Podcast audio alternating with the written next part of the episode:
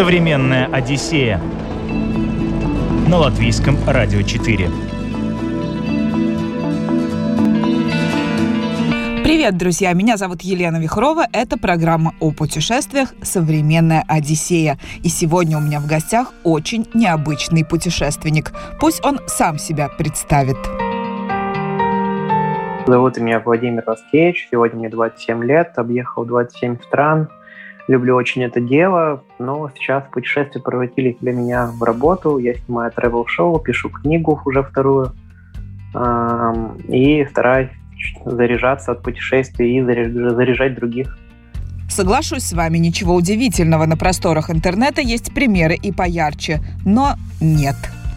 Я потерял зрение в самом раннем детстве, в один год, рак сетчатки – это не мешает слепому путешественнику познавать наш огромный мир. Подзарядимся энергией Владимира и мы и узнаем, каково это – путешествовать на ощупь.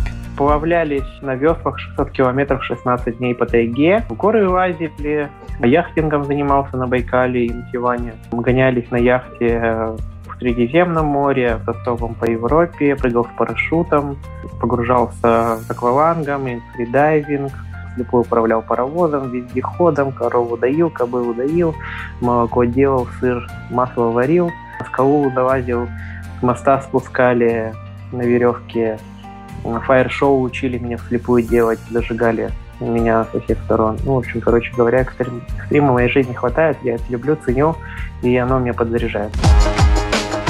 Современная Одиссея на латвийском радио 4.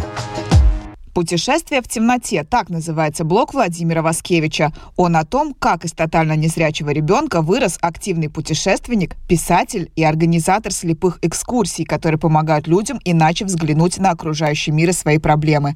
С чего все началось и каково это знакомиться с миром на ощупь? Об этом прямо сейчас. Я потерял зрение в самом раннем детстве, в один год, рак сетчатки – теоретически я как бы видел один год, но у меня нет воспоминаний никаких о этой жизни, то есть зрительных воспоминаний вообще никаких нет. Поэтому можно сказать, что я не видел никогда, и это практически будет правдой. А как вы начали путешествовать? Здесь э, любовь к путешествиям привили родители. Э, с детства очень много читали мне книг. Я был очень любопытным ребенком, и мне было все время всего мало, поэтому э, так как это сложилось, что начали читать все подряд, и один из жанров меня привлек больше всего, это морская тематика. Естественно, море — это путешествия, какие-то там таинственный остров. В общем, всего Жюль Верна я перечитал, потом всех романистов, которые писали про море. А, Все это мне читали родители, я слушал. Потом мы начали учить города с папой, потом изучать карты, а, где-то на ощупь, где-то просто на словах. Ну и, собственно, в определенный момент родители меня свозили сначала в Краснодарский край, потом а, исполнили мою мечту, мы полетели на Карибское море, на которое копили очень долго и упорно. Но самое главное, осуществили мою мечту, а дальше уже меня было не остановить, потому что сначала в студенчестве ездил автостопом, денег не было, потом уже начал зарабатывать и смог себе позволить э, путешествовать уже традиционным способом, самолетами, поездами, автобусами. Ну и сейчас э, занимаюсь тем, что изучаю искусство бюджетных путешествий. Это не значит, что совсем дешевых. Это максимально, как получить максимально комфорта за минимальные деньги. Я не могу не спросить, а как а, вы а, знакомитесь со странами? Ну, вот зрячий человек приезжает там в Париж, идет, смотрит там на Эйфелеву башню, а, на Монмантр, делает фотки, отходит все эти достопримечательности там вокруг. А вы как знакомитесь со странами? Сейчас, конечно, все гораздо проще, поскольку технологии позволяют, во-первых, перемещаться по городу с помощью озвученного навигатора – во-вторых, а, много музеев адаптируется для незрячих. Есть тактильные макеты, миниатюры архитектуры города, а, есть э, тактильные макеты картин, да, репродукции тактильные. Например, в галерее Уфицы многие картины рядом с известными там Боттичелли стоит такая же тактильная репродукция. И картину рождения Венеры можно пощупать, тем более там есть что щупать. А, потом естественно, это культура, кухня, то же самое Ригу взять. Давайте я приехал в Ригу, Первым я обратился к человеку Марии э, Кажариной, да, э, чтобы она мне рассказала и показала э, достопримечательности в миниатюрах, которые у нее есть. Я узнал, что в Риге очень много тактильных маленьких макетов можно найти при желании. Потом попал к вам в местный небольшой ресторанчик, где впервые в жизни попробовал, ну, я не знаю, я назвал это крестьянской кашей, в которой и, по-моему, по-моему, там и пшенка, и картошка, и самое главное, обжаренное с луком, что-то типа сала. Ну, в общем, все-все-все на свете. В горшочке запеченное, очень вкусно. А, потом узнал про традиции, да, там, латышей и так далее. Вот таким образом у меня выстраивается картина города, ну и очень много, конечно, играют люди, которые вокруг меня. Очень часто моя картина не совсем объективна. Почему? Потому что я ассоциирую конкретный город с группой людей. Вот. И в 99,9 я бы сказал, уже в 100% это всегда положительные и только положительные эмоции, потому что люди всегда с удовольствием хотят показать свой родной край, рассказать о своем городе, проявить гостеприимство, и вот в таком положении грех не путешествовать. И это даже не потому, что меня там жалеют, да, а потому что людям интересно пообщаться с любым путешественником, прикоснуться к чужому вообще непонятному миру, а, понять, зачем он это делает, для чего и как, а взамен просто рассказать о том, о том, что они знают, и показать тот город, в котором они живут. Вот, собственно, это получается особо никому ничего не стоит, с другой стороны, мы друг друга взаимно обогащаем. Так и складывается почти каждое путешествие. Я приезжаю в какую-то страну, ищу э, людей, которые готовы мне в чем-то помочь, э, провести экскурсию, рассказать, кофе попить.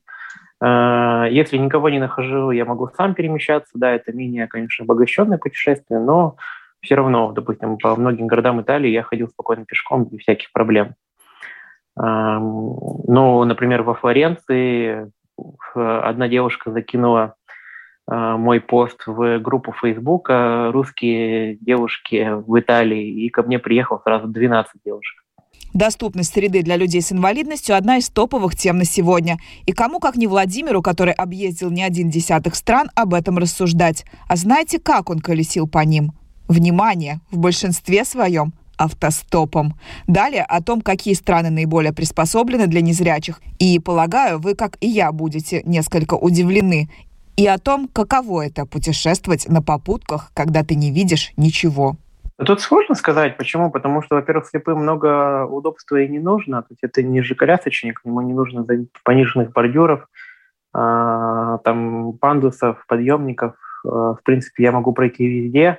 Понятно, что есть хорошие дороги, есть не очень, везде свои плюсы и минусы. В Европе более технологично все, естественно.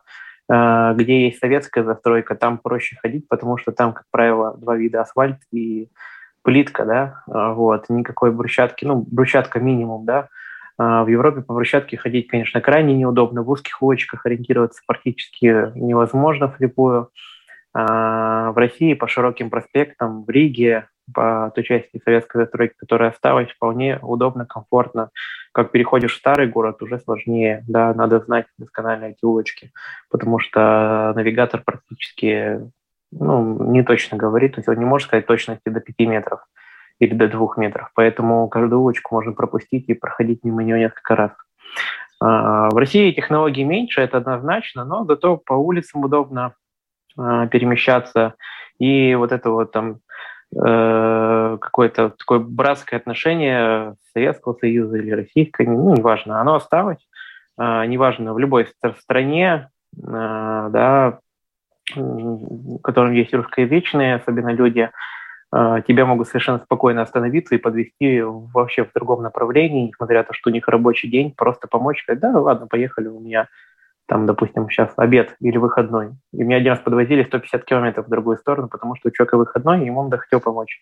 В Европе помогает тоже с удовольствием, но там есть культ индивидуализма, особенно в Германии, вот таких вот странах, э, Швеция там, и так далее, где индивидуальный подход, и люди боятся тебя обидеть своим предложением помощи.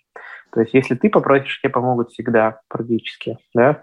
Если ты просто стоишь, что к тебе могут и не подойти, потому что боятся тебя обидеть. Я вот это прочувствовал на себе, когда начал путешествовать по Европе, а, в Европе автостопом, и ты не видишь, кто тебе может помочь, ну и при этом к тебе мало подходит, потому что, ну, ну, вдруг нарушим его личное пространство.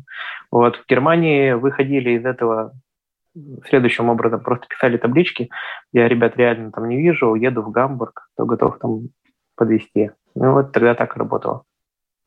Вы сказали автостопом. Как это происходит? Я вообще себе представить не могу. Как вы это делали? Автостоп это сложно, да. Слепую это реально сложно, но возможно, если хорошо подготовиться. У меня достаточно плохо с английским, все зависит от языка. Вот. Если хороший язык подвешенный, и, и еще владение языком хорошее, то, в принципе, слепую реально. По России ездил автостопом, по Армении, Грузии, военно-грузинскую дорогу ногу, ночью переезжал. А, реально, надо знать просто развязки основные, да, и просить водителей все-таки высаживать в определенных местах, где вы можете сориентироваться, либо четко попытаться просить их объяснить, где вы находитесь. Потому Но как вы понимаете, может... что машина остановилась, например? Ну, я к этому и веду как раз, что это одна из самых больших проблем, это а, правильно перейти развязку и понять, когда в большом потоке остановля... остановилась машина потому что она, естественно, пролетает мимо тебя, потом тормозит, ты этого не слышишь, на тебя смотрит, не сразу понимаешь, что ты не видишь, смотрит как на дурака, на дурака думает, что мы остановились, а он все равно продолжает голосовать и уезжает. Вот эта проблема довольно ну, сложно не справиться. Если а, я люблю, когда едешь по небольшой какой-то дороге не сильно популярной, когда каждую машину ты контролируешь по звуку, и слышно, что она остановилась, спокойно подошел, открыл. Вот. Э, у водителя, естественно, шок, а, и у тебя есть 30 секунд убедить его взять с собой. Бывало такое, что они говорили «садись», я садился на переднее сиденье, а там оказалась его жена. Тут главное не потерять чувство юмора, иначе будет совсем печально. Попадали в какие-то, не знаю, неприятные, страшные истории с автостопом связанные? Я не могу сказать, что у меня прям сильно большой опыт индивидуального автостопа. В основном все-таки я старался ездить в команде хотя бы с полуслепым, да, это все равно лучше, чем один слепой. Или два слепых – это лучше, чем слепой. Ну, в общем, короче говоря, я ездил только по российским дорогам в одиночку. А, в Европе я ездил с командой. А, никаких проблем не было. И вообще я в одиночку, в одиночку где бы не путешествовал, там даже на самолетах, поездах, автобусах, люди хорошо относятся по двум причинам. В России это чаще всего потому, что либо жалко и хотят помочь, ну и в русскоязычных странах, наверное, так, да, а, либо боятся в грех взять на душу. Вот, ну, такой менталитет. Либо хотят помочь, да. Ну и третий, это, это реже проявляется, либо просто интересно, что, что за человек. Сейчас все чаще это проявляется, это приятно, но пока что еще оно, оно довольно редко встречается. В Европе, в принципе, высокий уровень тебе доверия, недоверия, вернее, уважения – а, там ни, ничуть не безопаснее, там может быть даже опаснее. Например, ограбили единственный раз меня только в Европе, а не в России, в Париже. Вот. Э, физической расправы я нигде никакой никогда не было, не, не, не били, не пинали. А, один раз грабили, были какие-то такие экстремальные ситуации, но чаще всего по собственной, собственной глупости. Почему? Потому что плохо подготовился. Где-то выскочил на дорогу, и тебя чуть не сбили. Где-то э, палатку поставил на муравейник. Вот. Где-то еще что-то. Ну, в общем, такие вот ситуации, которые запоминаются, и потом долго смеешься и улыбаешься, когда выходишь сухим из воды. Автостоп далеко не единственный вызов, который бросал себе Владимир. Чего он только не делал во время своих путешествий. Проще было бы спросить, чего он не пробовал. А, сплавлялись на веслах 600 километров 16 дней по тайге а, в Сибири. Ну, в горы лазили, не сильно высокие, ну, кавказские. А, яхтингом занимался на Байкале и на Сиване. Это высокогорное озеро в Армении. Гонялись на яхте в Средиземном море, автостопом по Европе, поезда, автобусы, самолеты, паромы. Ну, наверное, все.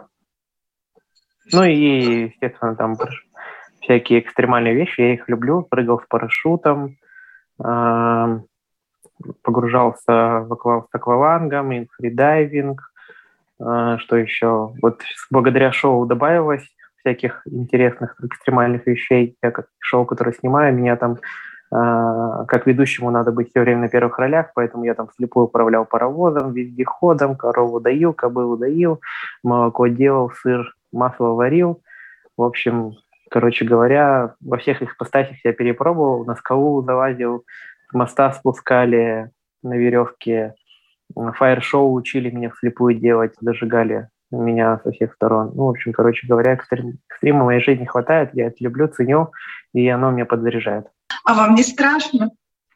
Страшно? Ну, тут выбираешь либо страшно, и как-то работать с этим страхом, либо дома сидеть. Для меня выбор очевиден. Современная Одиссея на латвийском радио 4.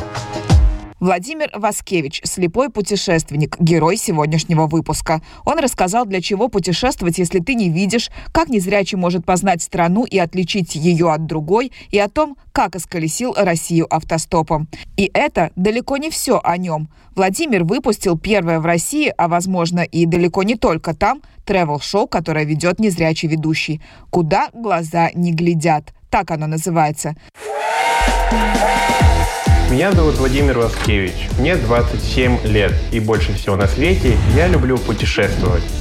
Но делаю это, в отличие от многих, закрытыми глазами. Короче, я слепой. Но это не особо мне мешает, потому что я всегда найду, что потрогать, послушать, попробовать на вкус и даже понюхать. Так я объездил больше 20 стран, а сейчас отправляюсь один в путешествие по России. Ну как один, вместе со своей съемочной группой. Чтобы открывать новое, не обязательно на это смотреть. Выходит пока только в Ютубе, но путешественник грезит о том, чтобы оно попало на телевидение. Кто знает, первый сезон пользуется в сети большим успехом. Сейчас на YouTube-канале «Вова поехал» можно посмотреть серии из разных городов России и узнать, как незрячий блогер научился управлять старинным паровозом, протестировал баню по-черному, покатался на рысаке, отведал огромное количество национальных блюд и узнал множество удивительных историй о своей стране. А, шоу называется «Куда глаза не глядят». А, это travel-шоу, которое выходит на данный момент на Ютубе. А, его уникальность в том, что это первое шоу, во всяком случае, в России, где слепой ведущий, но шоу делается для обычных зрителей без ограничений по здоровью. Формат э, традиционного реалити travel, то есть ты приезжаешь в какой-то город, и твоя задача рассказать всем об этом городе с интересной стороны.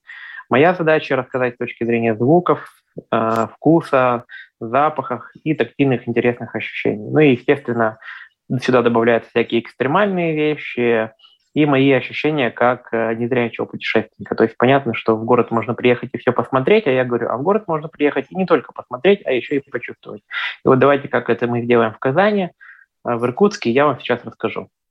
Ну и, собственно, так э, шоу и снимается. На данный момент мы сняли первый сезон, 10 серий вышло на Ютубе. Можете посмотреть, э, вести «Куда глаза не глядят» и оценить то, что мы делаем. Это профессиональный продакшн, э, снимает меня 8 человек со мной занимается. Это три оператора, режиссер, помощник режиссера, естественно, редактор, который придумывает сценарии, да, и какие приключения очередной раз придумывать на мою голову. А, продюсер, ну и, собственно, я. И целая команда у нас э, монтаж, э, художник по костюмам и так далее, которые непосредственно работают удаленно из Москвы. Вот. Буквально вчера я узнал, что мы будем снимать второй сезон уже в ближайшее время. Через неделю я вылетаю на новые съемки. Класс. В Ригу не собираетесь с вашим шоу приехать? Пока по России, потому что грант российский. Мы, кстати, делаем это на грант. Мы пока не смогли продать ни одному каналу по понятным причинам, потому что ну, не каждый готов взять шоу, в котором слепой ведущий, еще и не профессиональный. Ну, у меня, естественно, не все получается, хоть я и стараюсь изо всех сил. Но берет, конечно, харизма и импровизация свое, но работать есть еще над чем. Но в Ютубе уже набираем просмотры, то есть некоторые серии набрали уже по полмиллиона просмотров, ну, в среднем по 100, по 150 тысяч. А еще Владимир пишет книги. Сейчас в книжных магазинах можно найти его книгу «Путешествие без границ». Она рассказывает о жажде жизни, о том, как нужно мечтать и достигать своих целей. Большое внимание в книге уделено теории и практике путешествий. Автор дает читателю много советов, опробованных на личном опыте. Владимир очень хорошо знает, как можно путешествовать бюджетно. Попросим пару лайфхаков. Слушайте, ну это очень огромная большая тема. Я коснулся в книге ее лишь частично, и это заняло 13 глав. А, да, Поэтому сложно, наверное, сейчас дать какие-то прям конкретные советы, которые вам помогут сэкономить э, много денег, но точно есть смысл готовиться заранее и тщательно. Чем лучше подготовитесь, тем, во-первых, предвкушение будет сильнее вашей поездки, и тем она будет безопаснее и дешевле. Это факт. Второе, я бы рекомендовал э, не путешествовать по горячим путевкам, а инвестировать в свои эмоции. Это значит э, покупать путешествие заранее. Опять же, интерес с самого начала года у вас к этому путешествию есть, потому что вы знаете, что через полгода куда-то поедете. Во-вторых, э, очень важно научиться планировать долгосрочно, где вы решаете, как вам жить, а не внешние обстоятельства, которыми вами управляют. Люди очень часто это не умеют делать, а, путешествие помогает этому научиться. Именно поэтому я называю инвестиции в свои эмоции, ну и, по сути дела, в свое будущее, потому что купив билет в 2021 году в ноябре на лето 2022 года, вы уже будете совсем другим, поверьте мне. Ну и это будет, естественно, дешевле, потому что заранее билеты стоят в 50, а иногда и в 70 процентов дешевле, чем э, если вы купите за две недели. Яркий пример. Э, я приобрел билет, например, из Екатеринбурга в Грузию через Стамбул еще и с бесплатной экскурсией и э, отличным сервисом Turkish Airlines за 10,5 тысяч рублей на человека туда-обратно. Мама решила поехать за две недели вместе со мной и с женой. Она купила за 36 вот, тысяч рублей. Я, наверное, в евро сходу не переведу, но очевидно, что это в три с лишним раз дороже получается. Для вас не проблема там всякие пересадки в аэропорту, вот это вот все? Нет, я очень люблю дорогу. Я, наверное, дорогу, состояние дороги люблю даже больше, чем само путешествие, то есть пребывание в каком-то городе. Я именно кайфую от перемещения, от понимания того, что мое тело куда-то движется, э, или оно едет, да, или я его куда-то несу на своих ногах. Я очень люблю самолеты, еще у меня была очень раньше интересная работа, я занимался форумной деятельностью, и мне каждый год, э, каждую неделю надо было летать э, в командировке. И я научился в самолетах спать, есть, думать, э, решать проблемы и, в общем, ставить задачи, цели, писать статьи. В общем, все, вся жизнь была в самолете в 2019 году, там больше сотни перелетов. Поэтому мое состояние очень мне такое близкое, знакомое, и я его очень сильно люблю. А какая у вас любимая страна? Если говорить про любимые страны, наверное, сложно сказать, потому что в каждом регионе есть э, то, что тебе нравится. Каждый плюс, есть свои плюсы, есть свои минусы. Ну, если все-таки там топ-3 какой-то да, выделять, я бы, наверное, выделил Италию на первом месте. Для меня это абсолютно субъективное мнение. А, Грузия на втором месте и из экзотики, наверное, Доминиканская республика. А почему? Это, это как-то связано с тем, что эти страны, они вот на все эти органы чувств очень яркие? Или как? Вот почему именно они? Чтобы попасть на, в топ-3 лично для меня, это совокупность критериев. Это культура, интересная история, кухня, приемлемые цены – Э, хорошая погода, не обязательно море. Просто хорошая погода, которая мне комфортна. Я не люблю сильно жарко, не люблю холод. Я люблю 20, лучше круглый год. Это идеально для меня состояние. В Италии совпадает практически все. Богатый исторический слой, э, культурное наследие, очень много доступных для незрячих, э, хоть картин, хоть макеты, хоть чего. Великолепная итальянская кухня утонченная. Тут же, где, пожалуйста, и море, и разные города, и по сравнению с другой Европой, ну, более-менее приличные как бы цены, не сказать, что сильно дорого. Грузия – это, конечно же, в первую очередь гостеприимство, люди, горы, э, очень дешево и много классных мест, куда можно съездить и почувствовать энергетику там в горах, сфотографироваться, сделать классные там э, видяшки для Инстаграма и так далее. А, ну и Доминикана – это экзотика, кокосы, пальмы, крокодилы, там что там еще, Карибское море, э, пляж Баунти, да, бесконечный, вот, и э, соседняя страна, до которой там 20 километров, в ней идет вооруженное восстание, и ты хочешь поехать на экскурсию, а тебе надо с собой брать взвод автоматчиков, чтобы попасть на эту экскурсию. Я не знаю, я вас слушаю, у меня просто шок, потому что ну, я сама слабовидящая, я настолько всего боюсь. То, что вы говорите, там билет с пересадкой. Для меня билет с пересадкой — это просто. По поводу страхов, это не значит, что я отчаянный, я ничего не боюсь. Я тоже безумно всего боюсь, и пересадок, и так далее.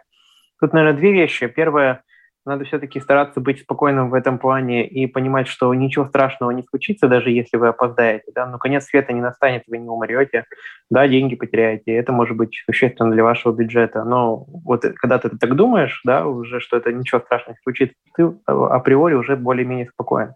А во-вторых, вопрос практики.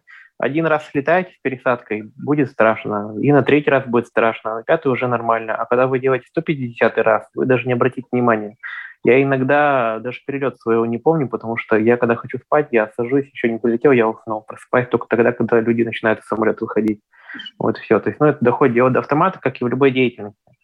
Да, и путешествие это ничуть не опаснее, чем перемещаться по улицам родного города, потому что машины могут сбить вас и там, и там с одинаковой примерно э, вероятностью. Вот. А если делать все по уму, то все будет чудесно.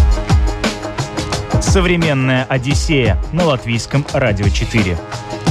В путешествиях Владимиру помогают различные технологии. Сегодня для незрячих доступны специальные приложения, навигаторы, определители денежных купюр и так далее. Но все эти вспомогательные инструменты именно вспомогательные. Путешествовать можно и без них. Есть кое-что поважнее технологий. И что это, узнаем прямо сейчас. Самое главное вовремя перестать надеяться на какие-то супертехнологии, которые тебе помогут либо видеть, либо облегчить жизнь. И просто начать путешествовать. И оно само все придет постепенно. А, когда мы ждем, живем надеждами, ничего хорошего не получается. Потому что все время надежды, надежды, ждем, ждем, ждем, ждем, ограничиваем, еще подождем, еще подождем, потом жизнь закончится, а технологии так и не пришли. Ну или придут тогда, когда они уже не будут не актуальны. А, я не могу сказать, что сейчас супер много технологий, но, например, вот сейчас я в 2019 году э, работал э, параллельно еще людям покупал билеты, то есть здоровым людям покупал билеты, и это была часть моей работы. То есть я мог в неделю купить там 40-50 билетов, да, и не было никаких проблем. А вот с 2021 года обновилась программа, и я ничего не могу сделать, к сожалению. Даже те сейчас билеты не могу купить, это большие муки.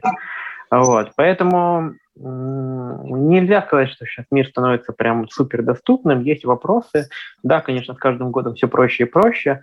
В плане, наверное, доступа к информации, да, а, сейчас больше музеев доступных, сейчас появляются инклюзивные экскурсии, макеты, а, есть всякие там программы видеоассистирования, когда ты можешь, э, допустим, позвонить волонтеру, и он с помощью камеры тебе подскажет, а, допустим, схему метро расскажет, да, или как машинку там включить, не знаю, там, стиральную у себя дома. Это да. Но я бы не сказал, что технологии настолько помогают, что ты вообще не зависим. Все-таки больше надо рассчитывать на себя и на людей. И самое главное, уметь доверять этим людям, потому что э, это качество, которое многим не хватает. Э, без него путешествовать не получится. Итак, главное, чем должен обладать путешественник, неважно, зрячий или нет, это доверие. Доверять миру и людям нужно всегда. Объехав не одну страну, Владимир с уверенностью говорит, что хороших людей гораздо больше, чем плохих. Без доверия не состоялось бы ни одно его путешествие. Только доверяя водителям, садясь вслепую в попутную машину, веря прохожим на улице, он смог осуществить свои поездки. И, как показывает практика, доверие к миру возвращается. И качество это хоть и прививали ему родители, пришло оно все равно с опытом. Так что тренируем доверие к миру. Про доверие, наверное, с опытом, а, с практикой. Но очень много дали родители, да, привили что-то сознательно, что-то бессознательно. И что-то я мог вынести и со временем преобразовать в себя как в определенные аксиомы, которые, в принципе, мне помогают по жизни идти. И родителям очень сильно благодарен, потому что они мне э, разрешали и давали возможность мечтать, вовремя показали, что мечтать этого недостаточно, нужно еще мечты превращать в цели, что они всегда готовы помочь, но не надо рассчитывать, что они тебе все купят, надо уметь достигать этого, и это тоже очень важный момент. Ну и самое главное, что сделали родители, они вовремя смогли меня отпустить от себя, слепого, было страшно, да, но они мне сняли квартиру в другом городе, потому что я их очень просил, я хотел жить самостоятельно в 17 лет. И это дорогого стоит, потому что отпустив меня однажды и успокоившись, они теперь не переживают, где я там, в Танзании, в Париже или с женой в Петербурге. Вот. Э, когда я приезжаю к ним на родину, обратно в Ханты-Мансийский автономный округ, я по-прежнему хожу с мамой за ручку, ничего не сделаешь, мама есть мама. Сейчас Владимир готовится к длительному путешествию. Грядут съемки второго сезона «Куда глаза не глядят». Я застала его буквально в последний момент перед их началом. Повезло. С его интенсивным графиком у нас вряд ли бы получилось пообщаться. Владимир тот человек, кто не откладывает жизнь на потом, а живет ее ярко, интересно, интенсивно каждый день. А, ближайшие планы а, снять второй сезон. А, через неделю я улетаю, и нон-стопом будет пять серий. А, пока не буду подробно рассказывать, как это все будет. Кому интересно, тот дойдет на YouTube-канал, увидит, куда глаза не глядят. Также у меня есть а, социальные сети, популярный блог, который я веду, называется «Путешествие в темноте».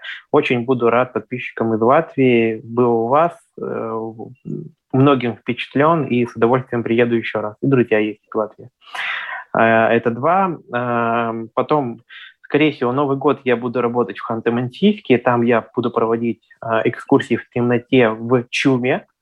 Это, если получится реализовать, будет очень круто.